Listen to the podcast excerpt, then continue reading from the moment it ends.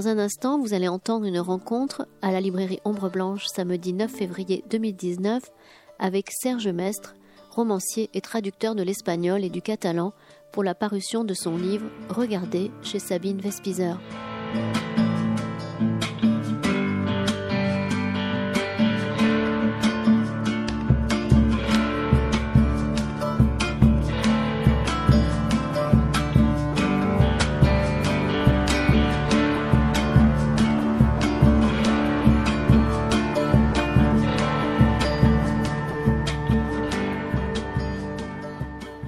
Bonjour à tous. Euh, est-ce qu'il est vraiment utile que je vous présente Serge Mestre? Il est en, quelques lignes malgré tout. Il est né à Castres de parents républicains espagnols et réfugiés politiques. Euh, après une formation à l'école normale d'instituteur de Toulouse, il a enseigné dans le Tarn, donc chez lui, puis à Paris où il s'est installé. Euh, à partir de 1975, il a été d'abord conseiller pédagogique, puis a mené sa carrière en tant que responsable des relations internationales à un institut de formation des maîtres. Côté littérature, ça se passe d'abord chez Flammarion dans la collection Texte avec quatre cahiers sur la mort de Lyra, un roman, Dix rêves Dio, un autre roman, là on est en 83, et du théâtre avec Goya. Euh, ensuite, eh ben, on est à la maison, puisque euh, vous avez édité aux éditions Ombre Les plages du silence. En 1995, le serpent à plumes publie son abécédaire Le livre des rives, avant qu'il ne se consacre pendant de nombreuses années simplement à la traduction. Euh, je continuerai la présentation, mais ça, ça m'a intrigué. Euh, vous, pouvez me dire pourquoi pourquoi ce silence euh, côté roman, euh, ce silence romanesque Oui, euh, en fait c'est très prosaïque. C'est que euh, je crois que pendant ces, ces années-là, c'est comme, comme les écrivains de l'époque, je crois ou beaucoup d'écrivains de l'époque, je fumais beaucoup à l'époque. Je fumais trois paquets de cigarettes à peu ah. près par jour. Et le jour où j'ai arrêté de, de, de, me mettre de, de fumer, de, du, tabac. Du tabac, oui. je n'ai pas fumé que du tabac, mais bon. C'est pour ça que je préfère que vous Voilà. J'ai eu, j'ai vraiment eu un problème, un blocage euh, avec le clavier de la machine à écrire. Ça, ah. c'était très associé, quoi. Voilà. Ah, d'accord. Vous savez ces photos d'écrivains qui ont la cigarette au bec, enfin bon. Et la euh, Remington. Et voilà, énormément. Bon, mais j'étais un peu pris comme ça. Et du coup, je me suis dit que j'allais, euh, euh que, que, que, le mieux pour être obligé de me mettre à, la, à, la machine à écrire, c'était peut-être de traduire, parce que quand on traduit, on a un contrat, donc on a une deadline, il faut le rendre vraiment à une certaine période, et donc on est obligé de travailler sur sa machine à écrire. Et c'est comme ça, en même temps, bon, on m'a demandé de faire ma première traduction à ce moment-là. C'était laquelle?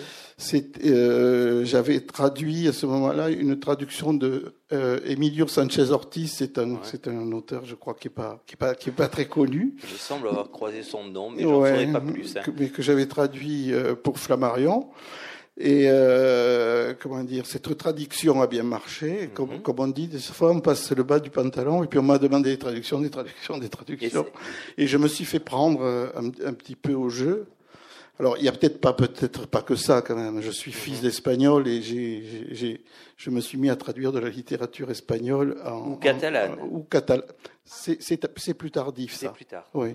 C'est euh, catalane, c'est ça date d'il y a trois ou quatre ans. Hein, c'est voilà parce que euh, mon père était catalan. Et donc euh, chez moi on parlait espagnol, sauf le dimanche parce que mon père recevait ses amis euh, anarchistes en général. Il était au POUM, mon père. Et le POUM et les, anarchistes, ça marchait quand même ensemble, ça, ça pouvait aller. voilà. Et donc, euh, je dis ça parce qu'avec les communistes, c'était un, un, peu plus, dur. Voilà. Et, et, et donc, euh, et donc, comme il les recevait le dimanche, la, la, la, le catalan était, euh, comment dire, était la langue de la clandestinité. Il ne s'agissait pas que je comprenne ce qu'il disait. C'est comme ça que j'ai appris à parler catalan. ou, ou, disons que je comprends le catalan, parce que j'ai du mal à m'exprimer en catalan, mais je le lis très bien. Voilà. Je peux vous demander, alors on est sans doute hors sujet, mais ça m'intéresse. Euh, quel est votre regard sur, euh, sur les velléités d'indépendance de la Catalogne? Ah, C'est compliqué comme, comme Comme question, oui. Comme question. Mon, mon père n'était pas indépendantiste et, et, non, non, il était, il était, catalan, mais pas indépendantiste. Et euh, comment dire euh, Moi, j'ai du mal avec les, les indépendantistes catalans aussi. En revanche, je reconnais que la culture catalane doit vivre en Espagne et doit avoir toute sa place, toute sa portée.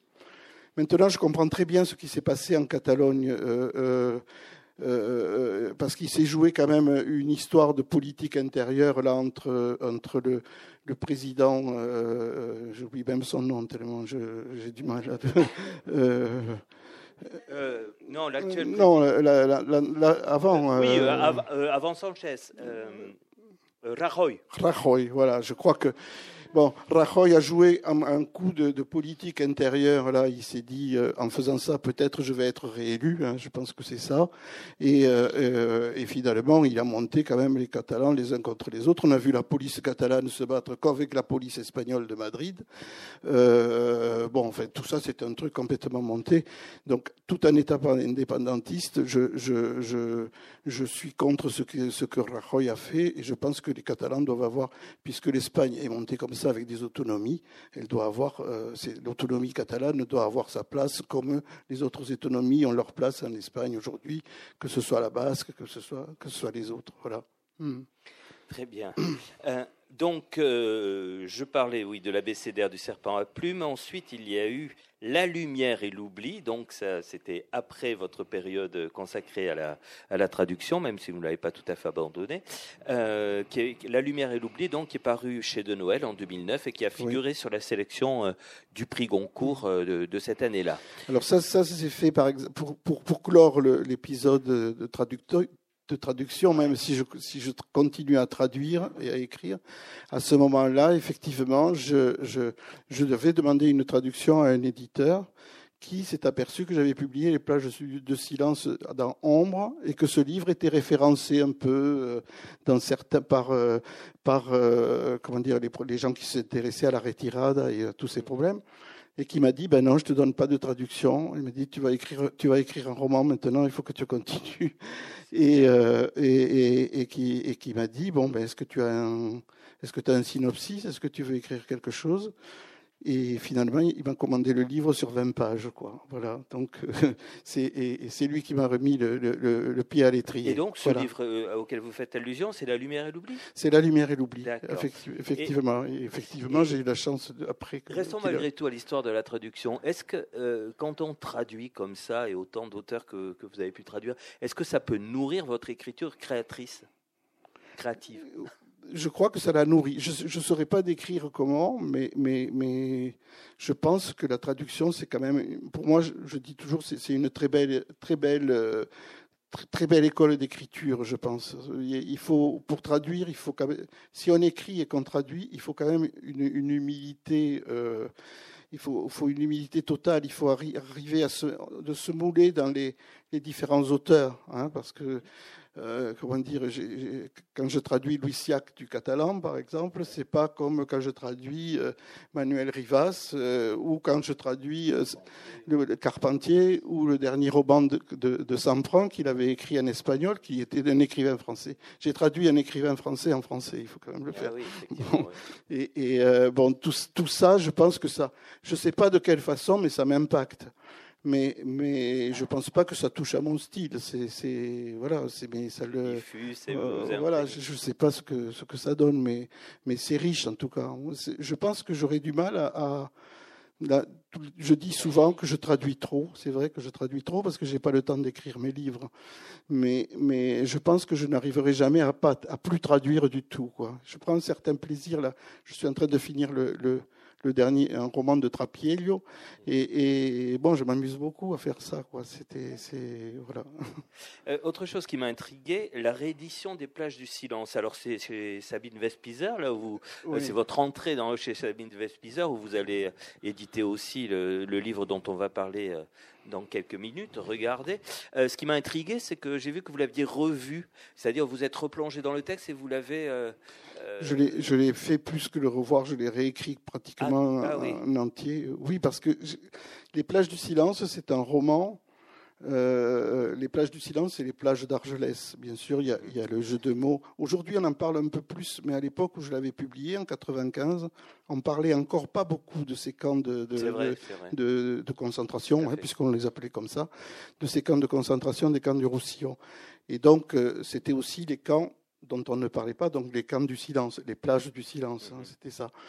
Et, et j'ai écrit ce livre euh, à la mort de mon père, en fait, puisque c'est un livre qui raconte, euh, grosso modo, ce que moi j'ai pu inventer de mon père, qui, qui, avait beaucoup de silence. Vous voyez, tout, euh, bon, oui. comme euh, beaucoup de, de fils ou de, de petits-fils de réfugiés ont vécu ça. Les parents ne parlent pas, etc. Et donc, moi, j'ai pas interrogé mon père assez tôt. Donc, voilà, j'allais dire aussi, on ne les interrogeait pas énormément forcément, de ouais. choses que j'ai pas su. Ouais. Et alors, quand 15 ans après, euh, Sabine Vespizer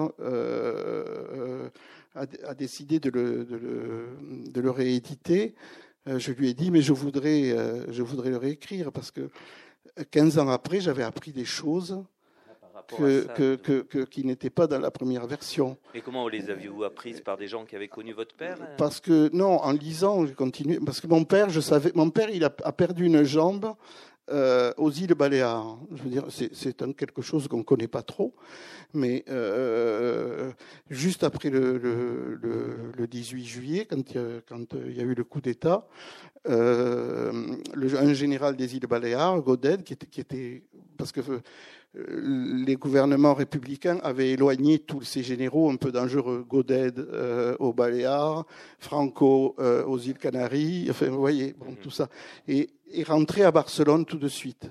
Et il a échoué dans la prise de Barcelone, il a été d'ailleurs fusillé par les républicains. Et donc, euh, ces républicains sont allés, ont essayé de reprendre les, les les, les, ont essayé de reprendre les îles Baléares. Oui. Et mon père faisait partie de ces, de ces gens. Il avait 17 ans hein, sur, le, sur le bateau. Et, et, et c'est là qu'il a été blessé. Et donc, moi, je me demandais, euh, j'avais inventé, je, je, tout ça, je ne le savais pas. Moi, je l'ai appris petit à petit. Mais ça va même plus loin parce que euh, dans la deuxième version, je disais que mon père, c'est un roman, donc j'avais le droit. Je disais qu'il était, j'avais trouvé qu'il y avait un capitaine qui s'appelait capitaine Bayo, qui euh, euh, avait, avec ses barcasses, était parti aux îles Baléares. Il y avait eu après un bombardement, euh, et donc moi j'avais inventé que c'était le capitaine Bayo. Et quand, euh, quand ma mère est décédée, il n'y a pas très longtemps, mon frère m'a apporté une pile de papiers. Il me dit ça, c'est des papiers, des, des, papiers que j'ai trouvés à la maison. Ça va t'intéresser parce que toi qui écris, mon ouais. frère, il, il, il, lit mais ça l'intéresse pas l'écriture. Il me dit ça va, ça va peut-être t'intéresser. Et quand j'ai ouvert ces papiers, j'ai découvert qu'il y avait la fiche d'incorporation de mon père et que le capitaine il s'appelait Bayo. C'est-à-dire que ah, vous voyez, ça s'est corroboré après, ah, oui. voilà. Oui. Et c'est pour ça que je dis dans la préface qu'à la limite, si je l'écris dans 15 ans, j'aurais encore trouvé d'autres choses. je pourrais encore le, le retravailler. Et, alors, il y a un autre personnage, lui aussi lié à la guerre civile, Garcia Lorca, à qui vous avez non seulement que vous avez traduit aussi. Oui. Et enfin, au... oui, oui, j'ai traduit dans ce de sang. Enfin, oui. Voilà, oui, oui. c'est pareil. Hein, voilà, oui, oui, voilà. et, et auquel vous avez donc consacré un, un livre. Oui. Euh, bah, chez, chez, Sabine Vespizer. Oui, euh, juste avant celui-là. Ouais. Celui-ci, oui. Voilà. Alors, celui-ci, ben, j'ai envie de vous poser la même question, enfin, euh, une question reliée à ce que vous venez de, dire. C'était un roman, j'ai pu faire ce que, ce que je voulais. Là aussi, je vois roman, mais pour autant, il s'agit de parler de la vie euh, d'une vraie euh, personne, d'une personnalité bien réelle, hein, qui est euh, Gerda Tarot. Oui. Euh, on, va, on, va, en parler, mais justement sur ce mot roman, est-ce que c'est une véritable biographie ou c'est une biographie romancée? Ah non, c'est pas une biographie romancée, c'est pas une biographie, c'est un roman. Oui. C'est-à-dire que là, je mets un peu sur la table le, le, le rapport entre l'historien et le romancier. Euh, l'historien, c'est quelque chose de, c'est quelqu'un, c'est un scientifique, un historien d'une certaine façon. C'est quelqu'un qui va chercher dans les dans les documents et qui euh, essaye de restituer euh, une certaine époque avec des choses très justes, etc. Et qui est et c'est carré un historien. Si on a lu un livre d'histoire, c'est voilà.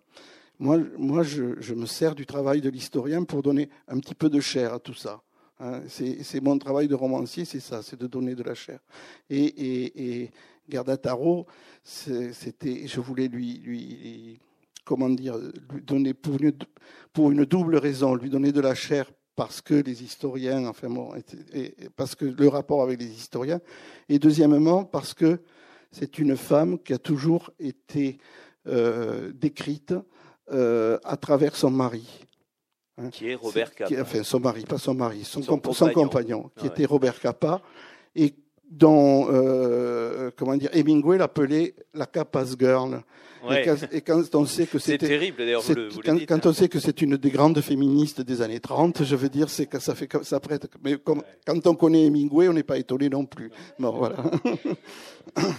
Et, la chair dont vous parlez, j'ai apporté de la chair grâce au roman. C'est quoi cette chair? C'est le style? C'est des informations que vous permettez euh, d'imaginer? C'est quoi? Oui, c'est quand on vous dit, par exemple, euh, euh, comment dire ben, Reprenons l'exemple, par exemple, de, de, de d'Hemingway quand il dit bon cette fille c'est une pute de toute façon hein. il parlait comme ça Hemingway hein. donc moi mon travail de, romancier, c'est de dire qu'elle a connu plusieurs hommes, et c'est d'imaginer comment elle était avec ces hommes, et c'est de faire ressortir la liberté de la féministe comme ça, et pas d'avoir des choses à l'emporte-pièce. Et c'est d'essayer de, par mon écriture, euh, comment dire, faire sentir que c'était c'était une féministe qui considérait que euh, euh, c'était un individu et que euh, ben, si un homme lui plaisait, elle pouvait aller vers lui, quoi, c'est tout. Hein. Puis finalement, vous savez, on lui connaît trois, on lui connaît quatre ou cinq amants, hein, c'est pas non plus, oui, faut pas exagérer, le, quoi. Le problème à l'époque, c'est, enfin à l'époque, les, les, mauvais regards disaient que c'était en même temps, quoi. Le problème, il était là pour les. Oui, parce qu'elle disait, elle disait, je ne comprends pas. D'ailleurs, je l'écris dans le roman. Elle disait, on peut tout à fait être amoureux de deux hommes à la fois. Voilà. voilà. Mais il y a plein d'hommes qui pensent qu'on peut être amoureux de deux femmes à la fois. Tout à hein. fait, tout à fait. Alors, euh, commençons par le début. Le, titre, c'est une mise en abîme parce que c'est regarder, parce que c'est la photographe qui regarde, mais c'est aussi une injonction que vous faites au lecteur, non? Il faut, il faut qu'on regarde cette femme. Oui, oui, oui. C'est bon. En même temps, c'est une photographe donc c'est donc c'est l'art de regarder. C'est c'est la première reporter photographe. Elle s'est comportée. Alors je dirais, je dis pas elle s'est comportée comme un homme. Elle s'est comportée comme un individu. Et elle a inventé la, la, la, la, la photo euh, de reporter. C'est la première reporter photographe, en tout cas euh, morte euh, dans l'exercice de son travail. Voilà. Et donc. comment comment l'avez-vous euh, connu et comment, deuxième question, comment avez-vous décidé euh, d'y consacrer un, livre? Je, l'ai connu quand je travaillais sur le, livre sur Federico Garcia Lorca. Il y a eu une exposition à Paris, je crois que c'était au musée d'art juif euh, à Paris, je crois que c'est comme ça, musée d'art juif qui s'appelle. Et c'est dans le quartier de Saint-Paul à Paris. Et il y avait une exposition sur la valise mexicaine. La valise mexicaine, euh, ce sont des négatifs euh, de la guerre d'Espagne. Euh, voilà, où il y, avait, il y avait trois photographes essentiellement. Il y en avait plus que trois, mais il y avait, il y avait Chim. Chim, c'est Seymour, j'oublie, j'oublie son prénom maintenant. En fait. toute cette, l'agence de, de, de, Kappa, enfin, il y avait Kappa et il y avait Garda Taro. Et moi, j'étais allé voir cette exposition parce que je savais qu'il y avait des négatifs avec le, visage de Lorca, ce qui est assez extraordinaire quand même, parce qu'il y avait, des, portraits de Lorca qui avaient été pris par, Chim. Et donc j'étais allé voir cette exposition, entre autres pour ça, mais, pour ça. Et, euh, euh, et là, j'ai découvert Gardataro, que je ne connaissais pas du tout. Je vous avouerai que moi non plus, je me suis senti inculte. Je me suis dit, mais qui c'est Et quand j'ai vu les photos de cette femme et euh, et on disait ah mais c'est la copine de Kappa. Je me suis dit bon c'est quand même. Je me suis dit je vais aller creuser quoi. J'ai envie de savoir qui c'est cette femme. Et quand euh, j'ai commencé à, bon, à faire mes recherches, à travailler avec les, les, historiens qui ont travaillé, je me suis dit, mais il faut écrire un roman là, euh, sur elle. Voilà. Et alors, hmm. ces, ces, historiens, j'ai vu vous citer euh, la biographie de Irm Chaber. Irm Chaber, oui. Voilà. C'est une biographie complète. C'est une historienne, oui, oui, c'est une biographie qui, qui c'est une allemande. Elle a été écrite en allemand puisque Gerda Taro était Gerda Taro s'appelait Gerta Poril. Hein, c'était une juive euh, qui habitait dans, le, dans cette région d'Abyssinie qui a été disputée, c'est de l'Autriche entre le, la, la, Pologne, euh, l'Allemagne, bon, etc. Et euh, ah, je ne sais plus où j'en étais là. Euh, on, parlait de la biographe. Euh, oui, oui, oui. Voilà. C'est d'où cette biographe qui est allemande, puisque elle est allemande. Hein. les parents de, de, ses parents avaient émigré d'abord euh, à, Stuttgart, et puis ensuite, lorsque les premières poursuites des, des, Juifs sont arrivées à Leipzig, et puis ensuite, bon, Gerda Taro a été emprisonnée à Leipzig à cause de son frère, comme je raconte, et ça a été une des premières euh, exilée à Paris, allemande, poursuivie par les Allemands euh, en 1933, qui a retrouvé tous ces ces, Allemands, euh, euh, comment dire, antifascistes qui se sont retrouvés à Paris, euh, au quartier de Montparnasse. Et il y avait bien sûr Robert Capa, il y avait Jim, il y avait tous ces photographes-là. Expliquez-moi, les, pardonnez-moi d'insister, mais la documentation que, que, vous avez utilisée, donc il y avait cette biographie qui était traduite ou en Oui, qui est traduite en français, et... qui fait autorité d'ailleurs. Hein, D'accord. et il y avait d'autres documents ou pas? Après, après, il y a d'autres documents. Euh, euh, François Maspero a écrit un livre sur elle, mais à l'époque, il n'était pas publié. Parce que quand j'ai commencé à écrire sur elle, puis j'ai beaucoup traduit, et puis les gens se sont mis à écrire des livres sur elle. Alors ah chaque fois, je disais, bon, ça va pas être très original. Je, téléphonais à, Sabine Vespizer, mon éditrice, et je disais, j'arrête, il y a un livre. Elle me disait, mais non, au contraire, c'est que ça intéresse les gens. Bon. Donc euh, j'ai continué. Donc il y a, y, a, y a, ce livre de, effectivement de, de, de, François Maspero qui est très intéressant, qui est très bien écrit aussi, qui lui prend une autre option puisque lui, il refait parler Ruth Serf, qui était une amie très, oui, très donc, qui, qui, a une large place dans votre livre. Oui, oui, très très proche de, de, de Gerda Taro, et c'est elle qui, qui, qui, elle, est morte à Paris euh, dans les années 70, euh, comme ça, et il, il imagine. Euh, François Maspero imagine qu'il va rencontrer euh, Rutserf et qu'il l'interroge sur Gerda Taro. Et voilà, et le livre euh, parle de Gerda Taro de cette façon. Alors Gerda Taro, vous, vous, nous disiez euh, euh, fille de, enfin, parents, parents allemands, mais parents bourgeois commerçant, euh, commerçant juif euh, euh, à, Stuttgart. Il vendait des œufs, son père. ah bon, j'imaginais un, milieu plus, plus aisé. Non, non, non, non. La bourgeoise, c'était sa tante. Elle avait une tante qui était très bourgeoise.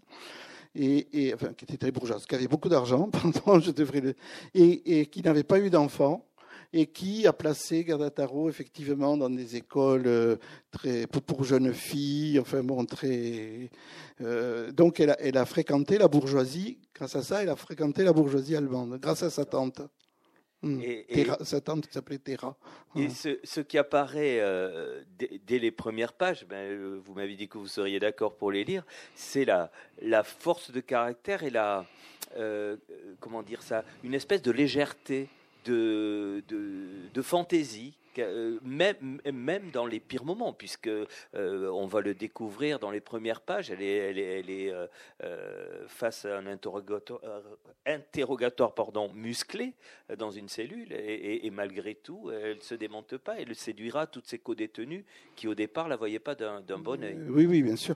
oui, c'était c'était bon, quelqu'un qui avait un caractère comme ça, hein, qui était, était, très volontaire, comme je vous le dis. À l'époque, elle avait son ami de Stuttgart avec qui elle était fiancée et elle avait son ami de Leipzig. Enfin, et puis à un moment donné, elle s'est dit quand même, je peux pas, il faut que je rompe ses fiançailles, je ne me marierai pas. Mais elle l'a pas fait en, cachette. Elle a, avant de repartir en France, quand il a fallu, euh, quand il a fallu qu'elle émigre, elle est allée à Stuttgart. Elle a rencontré, euh, elle a rencontré son, amoureux, ou son fiancé, puisque c'était son fiancé, Et elle est allée lui expliquer, les yeux dans les yeux, que euh, bon, qu'elle partait en France, que c'était plus possible, et qu'elle avait, qu'elle avait un autre ami, mais qu'elle l'aimait quand même, enfin bon, etc. Je veux dire, c'était, voilà, c'était pas quelqu'un qui se dérobait, quoi. Hein, voilà. on, peut, euh, on, peut se plonger dedans par votre lecture, ah, si vous voulez. Oh, je vais pas lire des heures. Alors, le tabouret de fer où marquant son tempérament volontaire, la jeune femme se tient rein cambré, buste parfaitement droit et taché de rouge. Pénétrant dans la pièce, elle l'a tout de suite repéré. Tandis qu'elle s'efforce d'adopter une mine ingénue, genre euh, de quoi veut-il parler celui-là? On recommence au début, annonce vaillamment le débile. Prénom demande-t-il. Gerta. Il prend le temps de noter de sa grosse main pataude. Non, poursuit-il. Poril. Le gros balourd lève les yeux. Dis donc, ça fait pas très allemand, ça, poril, s'exclame-t-il en exigeant qu'on lui épelle le patronyme, ce qui ne l'empêche pas de faire une faute, ne sachant plus où, placer le H, ni même s'il y a un Y. Nationalité polonaise, susurre-t-elle, aiguisant son regard clair, plissant ses yeux vert bleu. Le taré retrousse ses lèvres, exhibe d'épaisses gencives congestionnées, juives bien entendu, grogne-t-il la constellant de postillon, un silence, puis il reprend. Date de naissance. Gerta, pardon, Gerta hésite, voudrait bien s'essuyer le visage, main liée dans le dos, c'est impossible. Elle bafouille, rechigne à lui indiquer encore ce 1er août 1910 où sa mère a accouché du premier de ses trois enfants. Elle baisse la tête, fixe à nouveau sous elle les montants tachés du sang du tabouret, se décide enfin à répondre aux questions, toujours les mêmes, cinq, dix fois davantage même, que lui pose l'abruti de la section d'assaut du Parti ouvrier national-socialiste. Une énième reprise de la même litanie. Je suis né à Stuttgart, Württemberg, puis elle assène tout son état civil. Mes parents sont originaires de Galicie, etc. Et dans un nouveau sursaut, c'est elle qui profère la menace. Mon père se plaindra auprès de l'ambassade de Pologne, répète-t-elle à plusieurs reprises. Merci. Euh, c'est une femme d'action, mais c'est une femme qui n'est pas proprement parlée militante. Les militants, ce sont ses frères et sa mère aussi. Oui, surtout ses frères, hein, militants. sa mère est très engagée, euh, enfin engagée. En oui, mais pas, elle. Euh, euh, Gerta ne, ne s'engage pas parce qu'elle considère que les partis politiques à l'époque sont des partis d'hommes. Donc ça ne l'intéresse pas les femmes n'ont pas la parole dans les partis politiques en 1930. Donc, elle, idéologiquement, elle est de gauche, elle est antifasciste, elle est même très antifasciste, puisque elle, ira jusqu'à mourir en bah, Espagne, hein, je veux dire. Elle mourra comme euh, ça. Euh, euh, mais voilà, ces partis où ce sont les hommes qui parlent et, et où les femmes n'ont pas la parole, ça ne l'intéresse pas. Voilà. Donc elle est toujours très et donc son ami Georg qui lui est très très très militant puis très engagé puisqu'il est, il est au, au, au, parti il est, il est, dans un au parti communiste euh, euh, enfin, très proche du assez trotskiste il est aussi hein, son, son, ami. Mais elle n'ira jamais elle, elle ne, ne, ne s'engagera jamais dans un parti. Il y a toujours ce souci de la liberté c'est comme ça qu'on la voit non? Absolument oui oui oui, oui. Oui. Euh, vous évoquiez tout à l'heure son ami Rutserf mais elle s'est pas toujours bien comportée avec elle. À un moment donné, ah. elle, fait preuve de. Euh, je vous laisse raconter la scène, si vous, à, moins que vous ne vouliez pas déflorer le, roman, mais euh, elle se montre plutôt ingrate ben, quand elle a envie de faire quelque chose, elle, elle le fait. Voilà. Alors donc, effectivement, elles sont en cohabitation toutes les deux à Paris, dans une petite chambre euh, où elles ont très froid toutes les deux, où elles ont des boutons partout parce qu'il y a beaucoup de punaises de lit euh, dans leur chambre. Et puis, euh, bon, un jour, elle, elle rencontre un homme et elle a envie d'aller pas un homme c'était Willy, Willy Chardac bon qu'on connaît pas trop mais c'est c'est l'inventeur parce qu'il faut voir les gens qu'elle a croisés Hein Willy Chardac, c'est l'inventeur du pacemaker, quand même, qui, qui, qui, va, qui, va, se retrouver en, en, euh, euh, en Amérique, quoi. Étudiant médecin, donc. Oui, étudiant, bien sûr, tout ça, étudiant. Georg aussi, étudiant médecin. Euh, au café Capoulade à Paris, où se réunissaient tous les, tous les, tous les Allemands et les, les, et les, les, Juifs qui, qui arrivaient d'Allemagne. elle rencontre Willy Brandt quand même. J'allais vous en parler voilà, aussi. C'est assez, assez, extraordinaire. Qui s'appelait pas Willy Brandt à Non, qui s'appelait pas Willy Brandt à l'époque. Et, et euh, voilà, enfin bon, et, effectivement, eh bon, elle, reste, elle laisse rue de Cerf un peu dans la panade, puisque bon, elle est payée le loyer à deux, si on peut dire, parce qu'elles avaient vraiment de, grosses difficultés de, de, trésorerie, je dirais. Et Cerf euh, ne lui en voudra pas, parce qu'après, elle, sera biboche. Hein. Oui, oui, oui, oui, parce que c'était des amis de, voilà, de trop longue date pour se fâcher. Alors, ce, jeu des, des noms, des doubles noms. On peut penser à Modiano aussi. Il y a, des jeux, toujours dans, dans ses livres euh, bah, il, marche doublement puisque euh, ça concerne Gerda, qui est enseignement Gerta, mais c'est elle qui baptise aussi Robert Capa. Oui, parce que elle est, comment dire, elle est à Paris tous ces gens euh, qui viennent d'Allemagne et, qui se, retrouvent à Paris, qui parlent très mal la langue, Gerta parlait le français parce que grâce à sa tante Terra, elle a réussi à aller dans une école et elle avait appris le français. Donc elle arrivait à se débrouiller, à, se parler le français. Mais tous ces gens qui parlaient très mal le français ou très peu, euh, c'est marrant parce qu'on les retrouve tous avec un appareil photo entre les bains. Ah hein, à Paris, comme si euh, voilà, c'était le, ah, le, langage universel était la photo. Ah. On trouve Chim, on trouve Capa, on trouve euh, Cartez, on trouve euh, énormément de photographes. Tous ces, tous, tous ces gens-là sont devenus des photographes et des photographes connus aussi. Euh, et d'autres. Hein, là, j'ai pas tous les ah tous, les noms tous les noms en tête. Je vous en cite quelques-uns. Et donc elle, elle rencontre parmi tous ces photographes, elle rencontre quelqu'un qui s'appelle André euh, Friedman. André, dit, Bandi. André Friedman. Dit, sa mère, sa mère l'appelait Bandi. Voilà. En hongrois, Bandi, je crois que ça veut dire mon petit. Hein, voilà. Et, euh, euh, donc elle, rencontre ce, ce Friedman, qui, bon, qui était très, qu'elle trouve qu'elle trouve assez beau d'emblée, je dirais, qui lui était, euh, je crois que c'était un beau garçon aussi. Enfin bon, ils, ont une histoire, il y, a, une histoire entre eux. Au départ, d'ailleurs, Friedman, il rencontre plutôt Ruth Cerf avant de, rentrer, de rencontrer. Oui, mais il plaît pas trop à Ruth. Voilà, il plaît pas trop à Ruth, mais il plaît, il plaît bien à Gerta. Il est photographe et elle lui demande de lui apprendre à, c'est lui qui va lui apprendre à photographier. Alors lui, il est originaire de, de, Hongrie. Lui, il est, il est affamé. Oui, ah oui, absolument. Il est, il est, affamé à Paris euh, et il cherche, il a des petits boulots dans des revues de temps en temps. Et donc, quand il la rencontre, il cherche une femme pour faire une publicité. Euh, donc euh, plutôt blonde, etc. Donc il tombe sur Ruth Cerf, pas du tout sur, euh, sur Gerta. Mais comme elles sont ensemble, bon. Je suis allé voir la photo. Ouais, ce, qui est, ce qui est beau dans votre livre, c'est que vous racontez, vous décrivez les photos au moment où elles se font, quoi. Oui. Et donc, donc il y a une, il y a une histoire entre elles, et puis elle, elle apprend à faire de la photo relativement, relativement vite et relativement bien, y compris compris à les développer.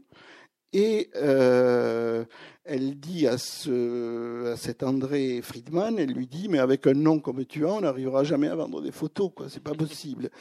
Euh, elle, elle, travaille, elle a réussi à se faire prendre dans une agence photo. Elle travaille dans une agence photo à Paris. Elle lui dit, moi, je peux, euh, il faut que tu changes de nom et que je dise que tes photos, c'est pas tes photos, que c'est les photos d'un Américain. Voilà, côté l'Américain, c'était absolument euh, fantastique. La photo d'un Américain, ça va se vendre, mais pas les photos d'un Juif euh, qui vient d'Allemagne. Et donc elle lui dit, il faut que tu changes de nom.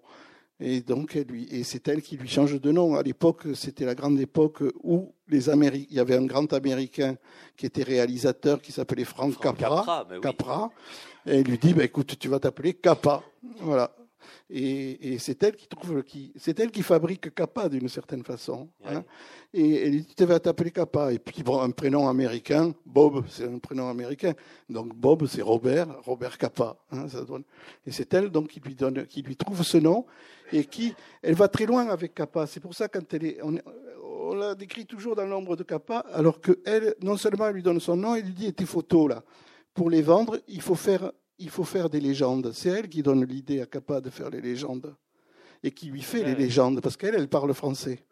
Et donc, elle, elle, légende les photos et, elle les présente, et c'est comme ça que les, photos se vendent. Et son propre changement de nom, il obéissait au, elle, même était, calcul elle, était, elle était devenue photographe aussi. Elle avait dit, bon, ouais, moi, mon nom, elle avait bien compris que Pohoril, ça s'écrit P-O-H-O-R-Y-2-L-E, vous voyez, c'était pas évident non plus. Et donc, euh, c'était l'époque, la grande époque de Greta Garbo. Hein, donc ça, ah ça, voilà, ça donne Gerta Tarot. Ah oui, alors d'un côté Capra, de l'autre côté Garbo, elle est très influençable. absolument, absolument. et, très euh, influencée par les Américains. et elle est, vous disiez qu'elle qu'elle était entrée dans une agence, mais là, sur, ce fait-là, c'est grâce à l'aide de, de Kappa. C'est Kappa qui l'a fait rentrer dans l'agence. Et une fois dans l'agence, c'est elle qui fait progresser Kappa. D'accord. Il y a une espèce de lien entre les deux assez fantastique.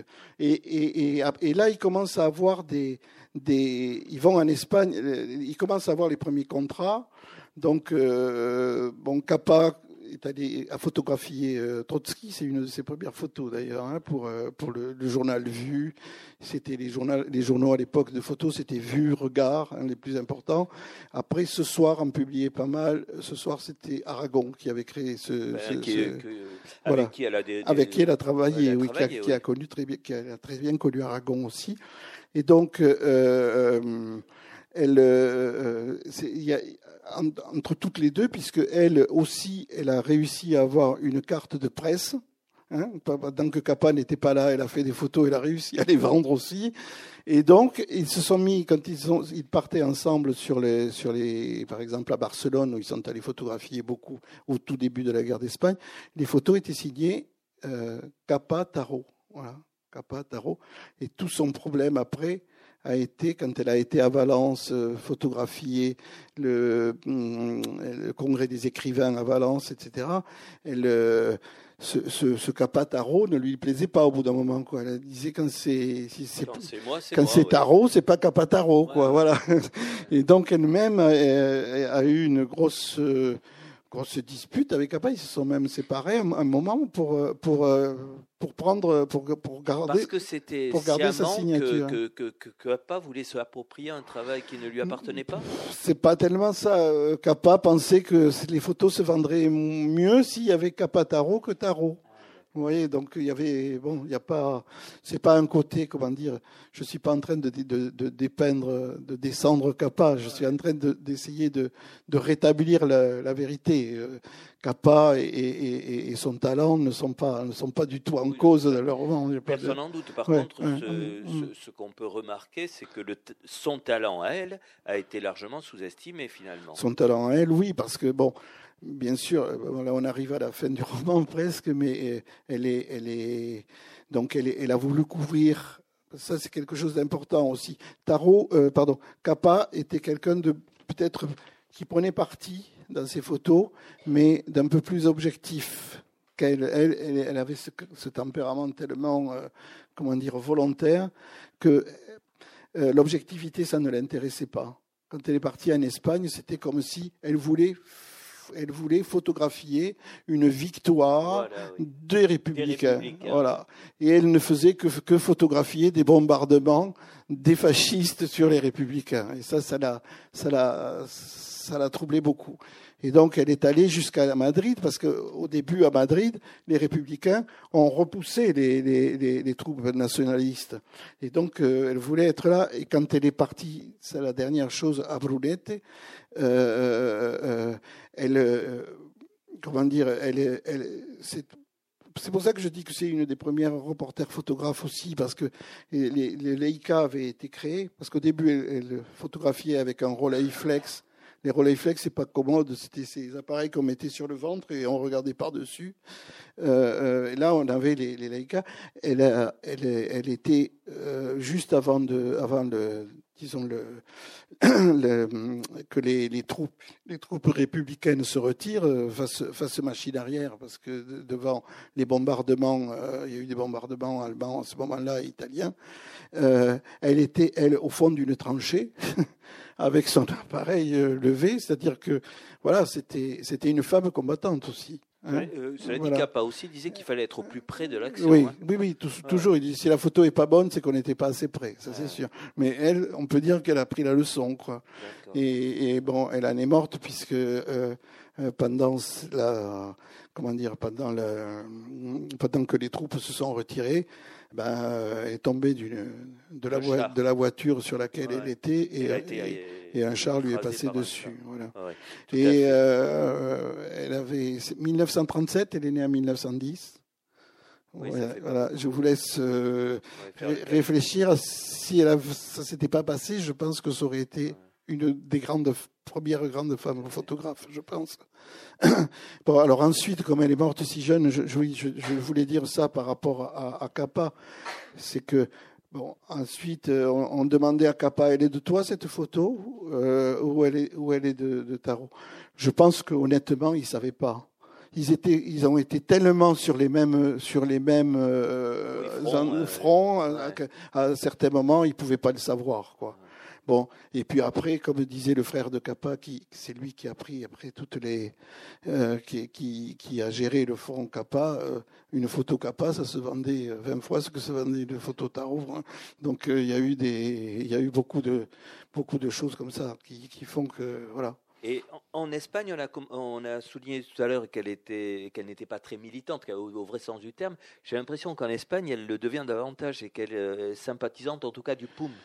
Oui, oui, oui, elle est, elle est sympathisante du POU, mais bah, elle est avec les républicains, hein, vraiment. Ce qu'elle veut, c'est que, voilà, c'est en même temps quelqu'un de très, de très fin politiquement. C'est quelqu'un qui comprend qu'à l'Espagne est en train de se passer ce qui va se passer en Allemagne. Elle arrive, elle a fait de la prison en Allemagne, elle sait tout ce que ça veut dire.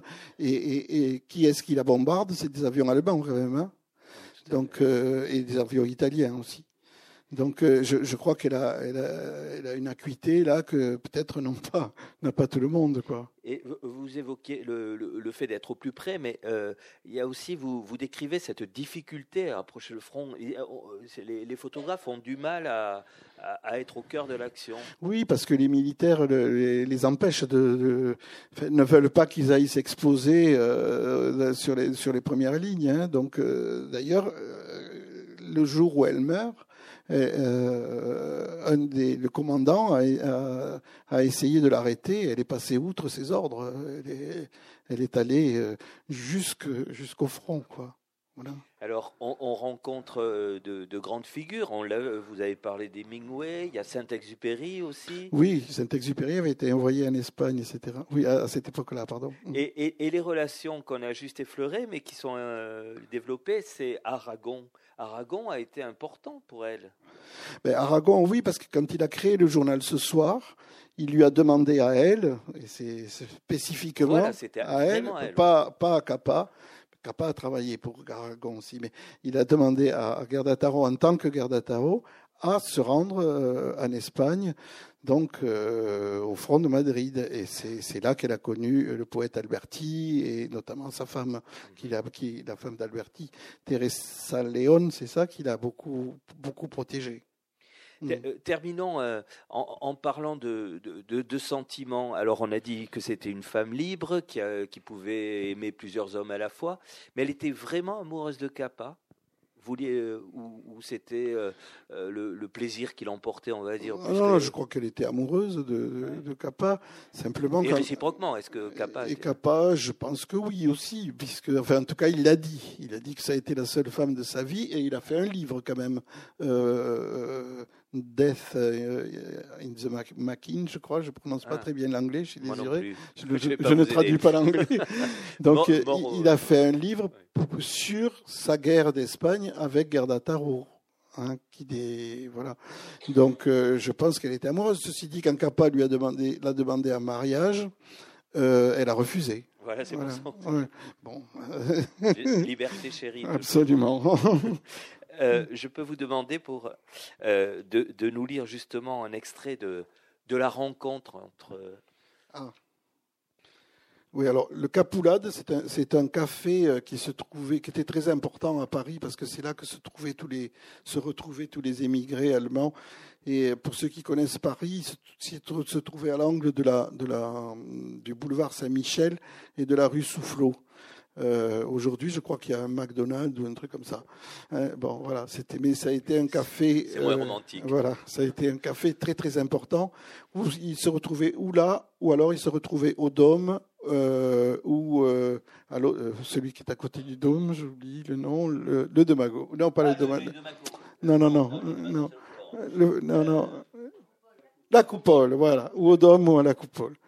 D'ailleurs, il y a une photo de, de, de, de Gerda Taro et, euh, et Robert Capa qui est pris euh, à la terrasse de la coupole par euh, un photographe allemand aussi, dont, j'oublie le nom.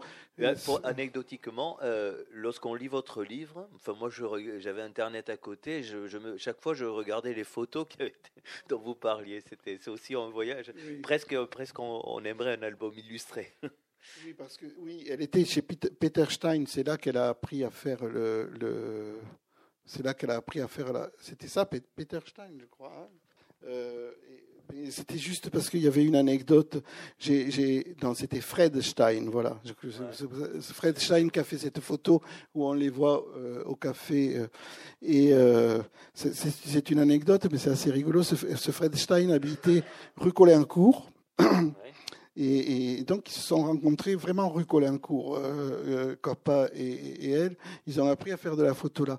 Et euh, quand j'ai lu la biographie, quand même, de, de, Irme Chabert, il y avait une faute parce qu'elle disait, enfin, il y, avait un, il y avait un problème. Elle disait qui habitait rue Colincourt à côté du cimetière Montparnasse.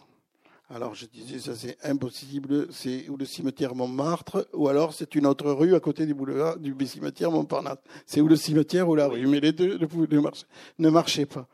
Et alors je me suis mis à chercher sur Internet, parce que quand on est romancier, on aime bien donner des noms de rues, et des, détails comme ça. Et, euh, et, finalement, sur Internet, je finis par trouver un Stein. Euh, euh, je me dis, mais il s'appelait Fred. Non, il s'appelait Peter, pardon.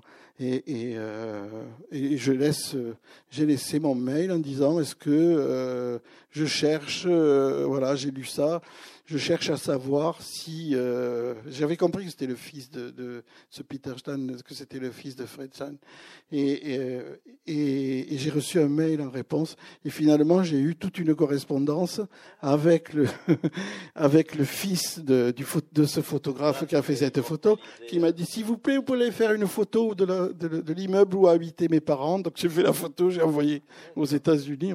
c'est assez rigolo ah quand on écrit des fois, on a des, des rencontres comme ça. Alors, lorsque début novembre, attablée au Capoulade, elle attend Willy après sa journée de dactylo, son tout, son récent emploi, Gerta aperçoit André Friedman passant devant la terrasse par hasard.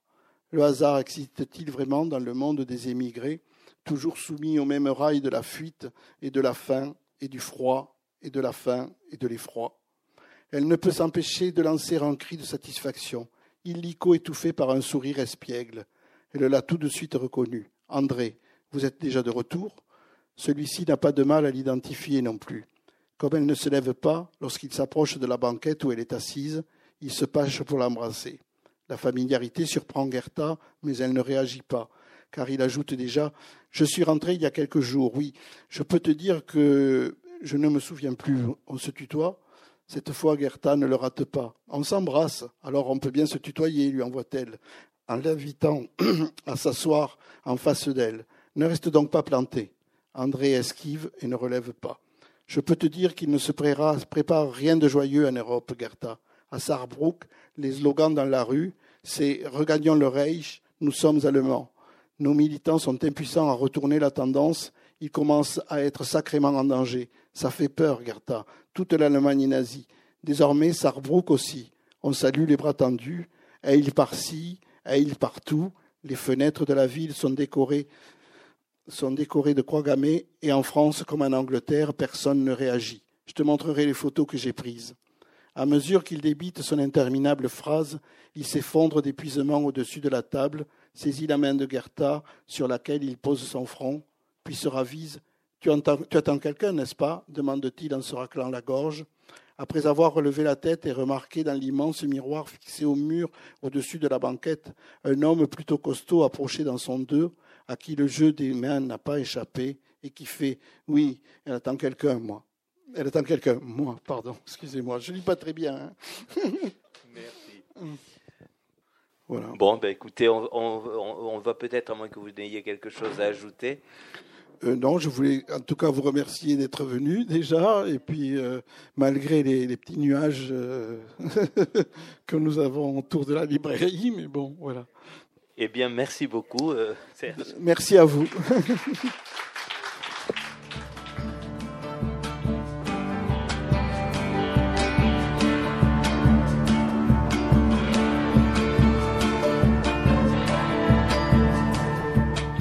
C'était Serge Mestre à la librairie Ombre Blanche le 9 février 2019 autour de la parution de son roman Regardez aux éditions Sabine Vespizer.